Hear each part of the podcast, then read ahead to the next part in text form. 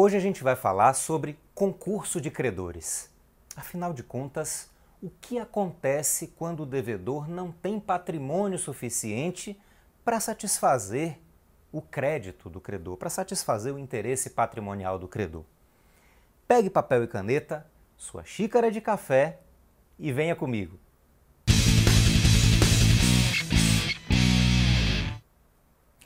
Meus amigos, quando a gente estava falando lá sobre direito das obrigações, sobre a relação jurídico-obrigacional, a gente viu que a obrigação é um vínculo, né? um vínculo que une o credor e o devedor em torno da prestação. E a gente viu que, em razão da obrigação, em razão desse vínculo obrigacional, o credor pode exigir do devedor a prestação.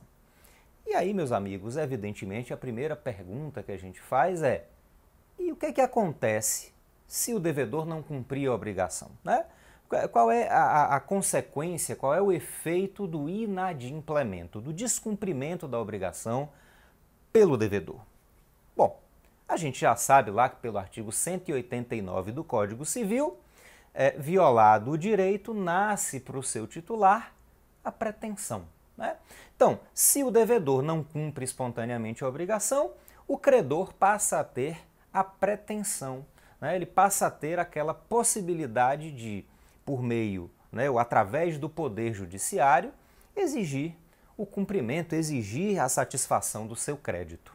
Então, qual é o cenário que a gente tem? Bom, o devedor inadimpliu, ele descumpriu a obrigação, ele não entregou a prestação de dar, de fazer ou de não fazer no prazo, na forma, enfim, no local que foi ajustado com o credor.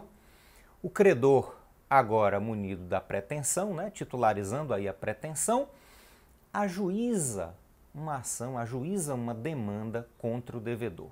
Bom, aí a gente tem algumas possibilidades, né? Você que já estudou processo sabe que se não houver um título executivo, o credor, nesse caso aí, vai ser autor da ação num processo de conhecimento, né? Só pode exigir uma obrigação aquele que tem título. Então, primeiro, se o credor não tem o título, ele precisa constituir esse título. Como é que ele faz isso? Por meio de uma ação de conhecimento, de um processo de conhecimento. Ele vai ajuizar aí a demanda de cobrança, a ação de cobrança, enfim, né, a que for adequada para o cumprimento daquele caso específico né, de que ele é credor. Bom, ele ajuiza essa demanda, processo corre, processo de conhecimento, com instrução, né, com, com é, decisão, recurso, enfim, até que se forme um título executivo, que nesse caso aí vai ser o título executivo judicial, a decisão judicial transitada em julgado, forma, né, é um título executivo judicial. Mas a gente sabe que também existe aquela possibilidade do credor ser portador de um título executivo extrajudicial. Ele pode, é, é a obrigação pode consistir, por exemplo, no pagamento de um título de crédito ou, enfim, de algum outro título executivo extrajudicial. O Código de Processo Civil apresenta lá um rol é, bastante extenso de títulos executivos extrajudiciais, o que significa que você não precisa, o credor aí não precisa ajuizar um processo de conhecimento, ele não precisa se submeter a um processo de conhecimento porque ele já tem o título. Bom, enfim, inadimplida a obrigação, a partir do momento em que o credor tem um título executivo, seja ele judicial ou extrajudicial, dá início a, a, a, ou tem início né, a fase de satisfação do crédito. É exatamente aqui que o credor vai efetivamente exigir o cumprimento da prestação. E ele faz isso pelo procedimento ali de cumprimento de sentença, se for um título executivo judicial, ou por um processo de execução, se for um título executivo extrajudicial. Bom, o credor, munido do título executivo judicial ou extrajudicial, provoca o Poder Judiciário para que exija o cumprimento da obrigação pelo devedor. E aí o que é que o Judiciário faz? O que é que o juiz faz? O juiz convoca o devedor para cumprir a obrigação, obrigação de dar, de fazer ou de não fazer. Ele convoca o devedor para cumprir essa obrigação espontaneamente.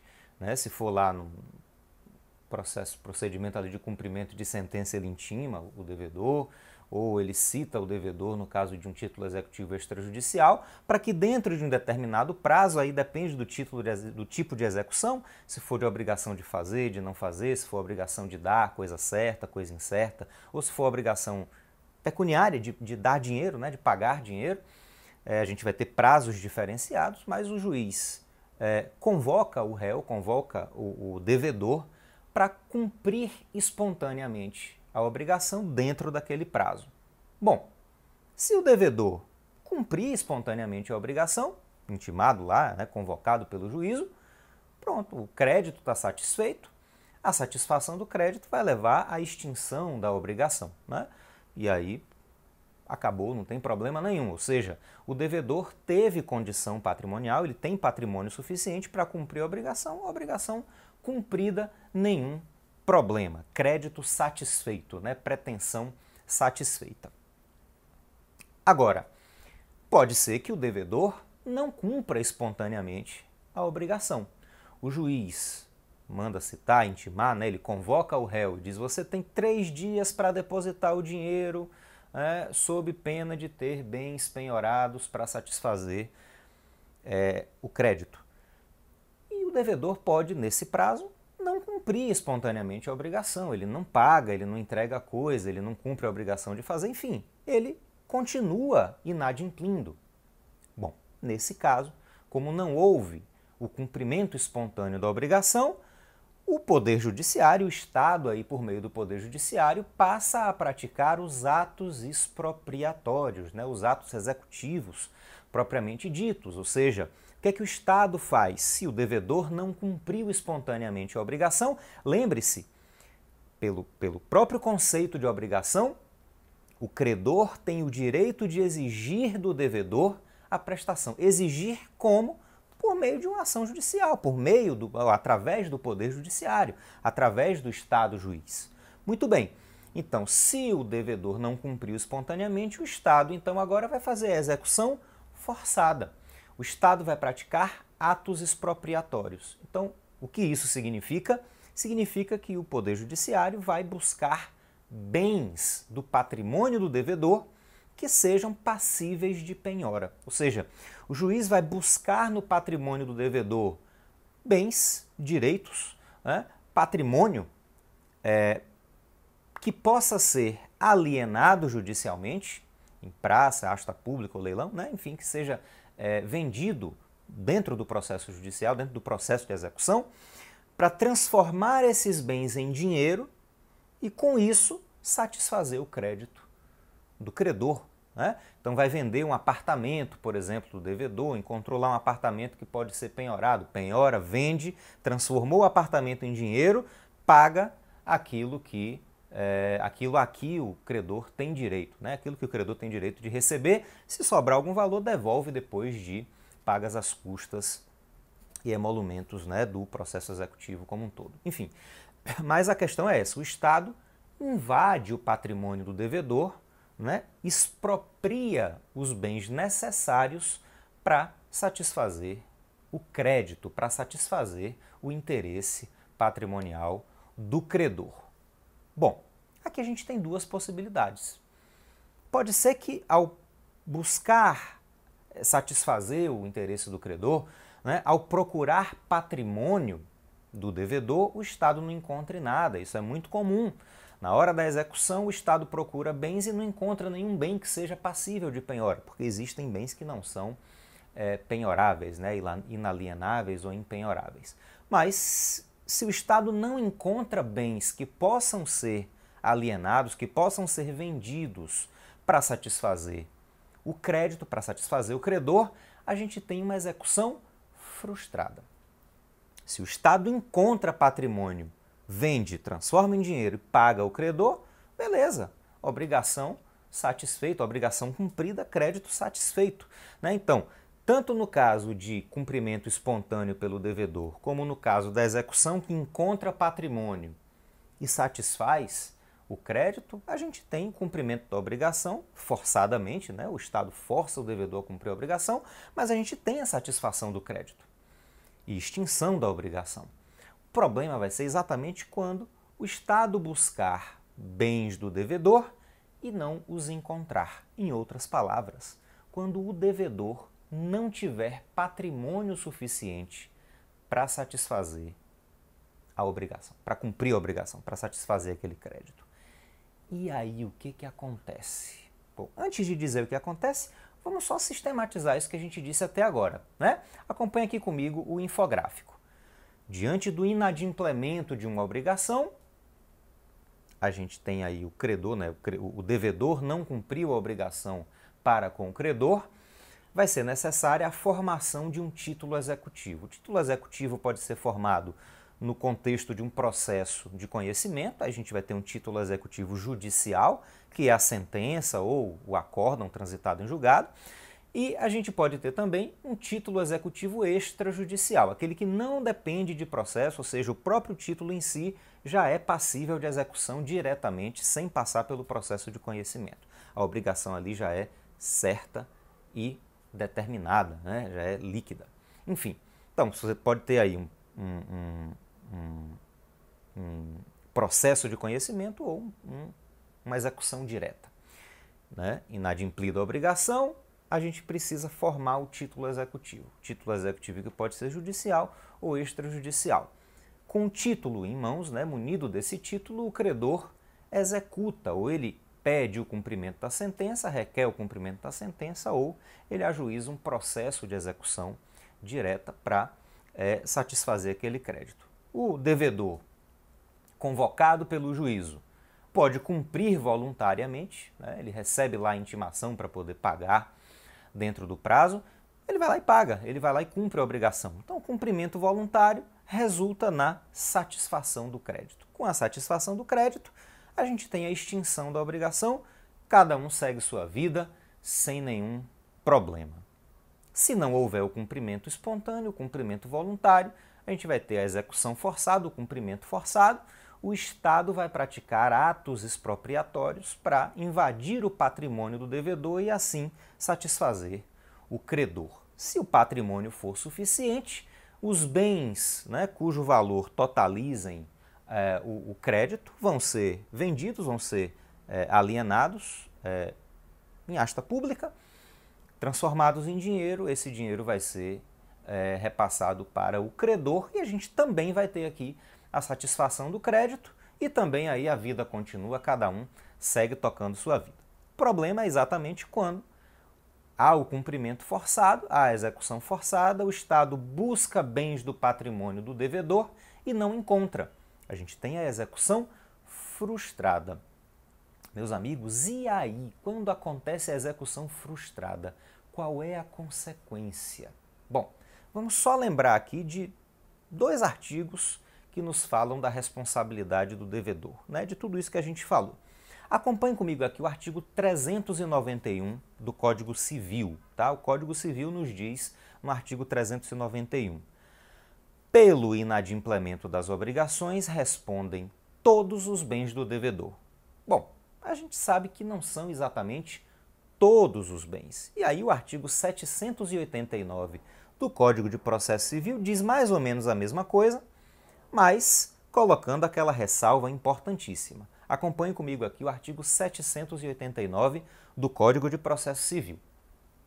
O devedor responde com todos os seus bens, presentes e futuros, para o cumprimento de suas obrigações, salvo as restrições estabelecidas em lei. Bom, várias leis estabelecem várias restrições. O próprio Código de Processo Civil apresenta as exceções ali nos artigos 832 e 833, né? Fala ali dos bens inalienáveis e dos bens impenhoráveis. Esses aí não respondem pela dívida, não respondem pelas obrigações do devedor.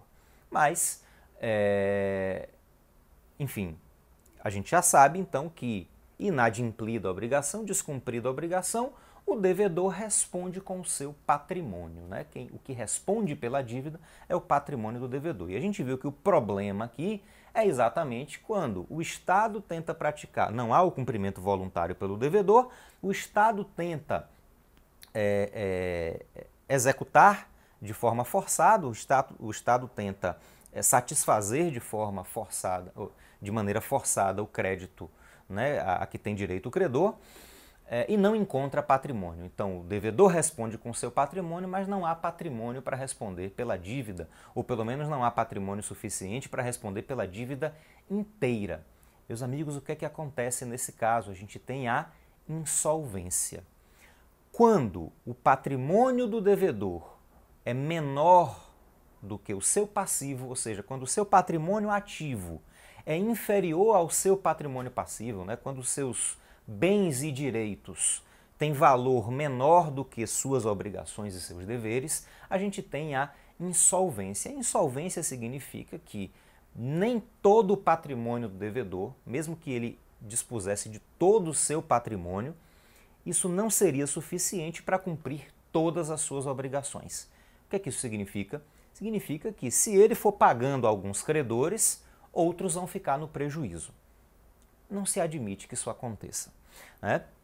Quando o devedor se encontra em estado de insolvência, o poder público, né, o Estado, tenta minimizar o impacto dessa insolvência entre os credores. Ou seja, ao invés de satisfazer plenamente alguns credores e deixar outros credores sem receber nada, o Estado tenta criar uma situação de distribuição paritária, de distribuição um pouco mais equânime do patrimônio do devedor.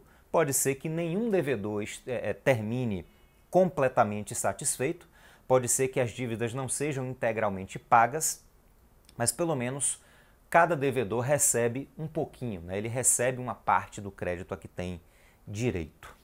Isso, meus amigos, é o que a gente chama de concurso de credores. O concurso de credores é aquela situação da execução em que o patrimônio do devedor é insuficiente para pagar todas as dívidas, para arcar com todas as obrigações, e aí é feita uma classificação, é feita uma organização desse pagamento para que todos os credores tenham ou pelo menos a maior parte possível dos credores tenha é, é, pelo menos uma parte do crédito satisfeita. Então, meus amigos, instaurado o concurso de credores, a gente precisa ver como é que vai acontecer essa execução, né? como é que vai ocorrer a execução no caso do concurso de credores. O concurso de credores, embora no passado não tenha sido assim, mas desde o Código de 73, o concurso de credores é considerado como uma forma especial de execução. Né? Uma execução atípica, não é atípica porque está previsto na lei, mas é uma execução especial, diferente, própria para os casos de devedor insolvente. Então, é, os credores vão se reunir em concurso, eles vão concorrer pelo patrimônio do devedor. E aí a gente tem algumas possibilidades, a gente tem algumas situações que se colocam. É, o concurso de credores, ou pelo menos o concurso civil de credores, é regulado pelo Código de Processo Civil. É, digamos, o regime geral aí de concurso de credores, é o, é o regime geral de execução é, contra devedores insolventes. Mas veja só o que diz para a gente o artigo 1052 do Código de Processo Civil. Código de Processo Civil atual, de 2015, diz assim no artigo 1052. Até a edição de lei específica, as execuções contra devedor insolvente em curso ou que venham a ser propostas permanecem reguladas pelo livro 2, título 4 da Lei 5.869, de 11 de janeiro de 1973. Meus amigos, a, a, situação é a seguinte: esse é o Código de Processo Civil de 73, né? a Lei 5.869. A, a situação aqui é a seguinte: classicamente, né, tradicionalmente, o concurso de credores vinha sendo regulado pelo Código de Processo Civil. Então, o Código de 1973 trazia ali, exatamente nessa, nessa parte aí, né, o título 4 do livro 2 do Código de 73, é, trazia a disciplina do concurso de credores. A gente está falando dos artigos 748 a 786-A do Código de Processo Civil de 73. Então, esses artigos traziam ali o procedimento né, de concurso de credores, a execução contra devedor insolvente em concurso de credores. Bom, o Código de Processo Civil de 2015, como a gente viu aí no artigo 1052, resolveu retirar do CPC a disciplina do concurso de credores. Ou seja, a decisão política, a decisão legislativa foi: olha, o Código de Processo Civil vai tratar do processo civil como um todo, das execuções como um todo, em geral, como um todo, mas o caso específico do concurso de credores vai ser tratado numa lei própria. Ou seja, o Poder Legislativo vai criar uma lei específica para tratar do concurso de credores. E aí o 1052 diz: enquanto isso não acontecer, ou seja, enquanto essa lei não for criada, vai continuar sendo aplicada aquela parte do Código de 73 que tratava do concurso de credores. Então veja que o CPC de 2015 não revogou inteiramente o Código de Processo Civil de 73. Existem ainda alguns dispositivos do CPC de 73 vigentes. Esses aqui são um exemplo, artigo 748 a 786-A do Código de Processo Civil de 73 continua vigente e trata exatamente do concurso civil de credores. Meus amigos, acontece que quando a gente trata do direito empresarial, direito comercial, direito empresarial, a gente tem uma situação especial. O legislador, isso desde o primeiro código, o primeiro código comercial, de 1850, o legislador achou melhor criar uma disciplina jurídica específica para o empresário no que, se, no, que, no que tange ao concurso de credores. Ou seja, a gente vai ter aqui uma cisão, uma divisão. Se o devedor for insolvente, as dívidas dele serão cumpridas, serão adimplidas por meio do concurso de credores. Mas esse concurso de credores pode seguir regimes jurídicos diferentes. Se o devedor for empresário, ele vai seguir um regime jurídico próprio do empresário. Se o devedor não for empresário, ele segue o regime geral. Regime geral é esse do Código de 73, né? na verdade, é o, o concurso civil de credores, que atualmente ainda continua regulado no Código Civil de 73, como a gente viu aí agora. É, mas se o devedor for empresário, ele segue um outro regime jurídico próprio para os empresários. É o regime falimentar. Então, o devedor não empresário se torna insolvente e se submete ao concurso civil de credores regulado pelo Código de Processo Civil. O devedor empresário, quando se torna insolvente, ele se submete ao regime falimentar. Vai ser declarada a sua falência. E aí, a, a execução de seu patrimônio, né, a liquidação do seu patrimônio para satisfação dos credores, vai se dar por um regime próprio que não está disciplinado no Código de Processo Civil. A gente tem uma lei específica que é a Lei 11.101 de 2005 a Lei 11.101 de 2005, chamada de Lei de Recuperação e Falências. Né? Ela trata aí do processo de recuperação extrajudicial, do processo de recuperação judicial e do processo de falência, que é quando não tem possibilidade mesmo de recuperação do devedor.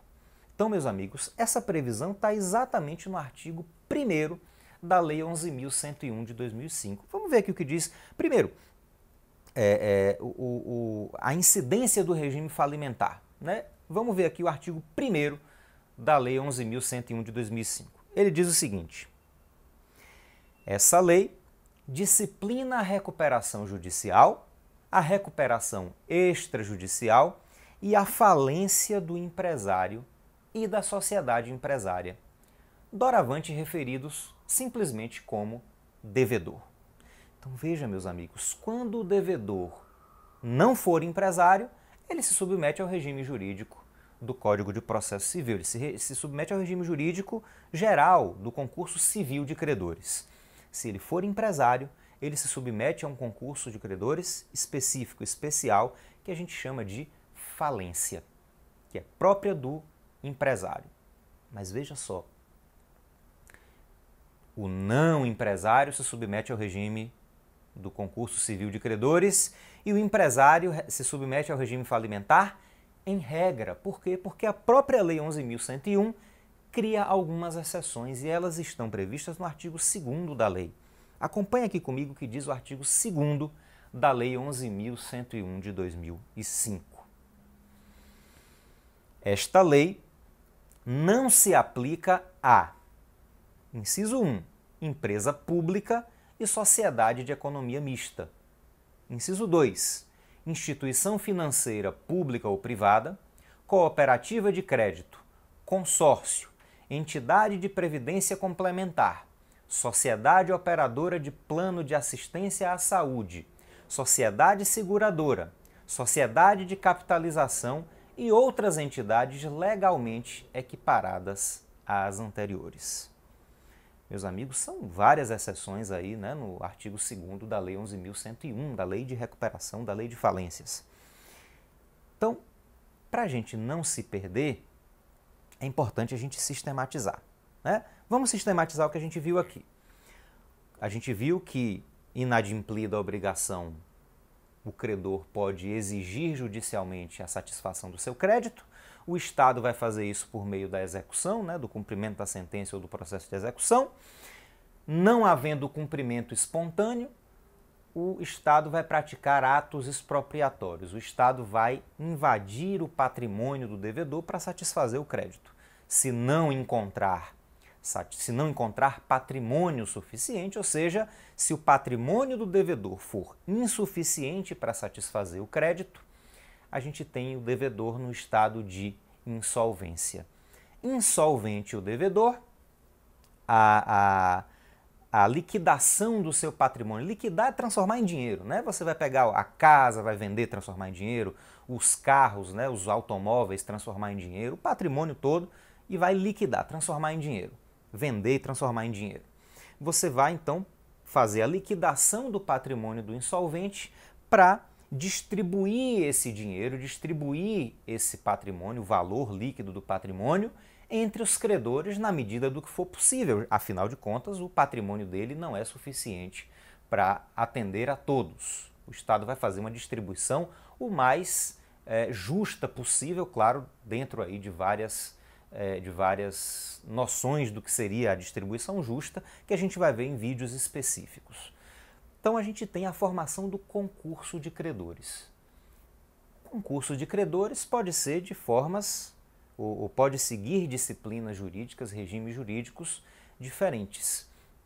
Se o devedor for empresário, né, se o devedor insolvente for empresário, esse devedor empresário pode se submeter ao regime falimentar ou não.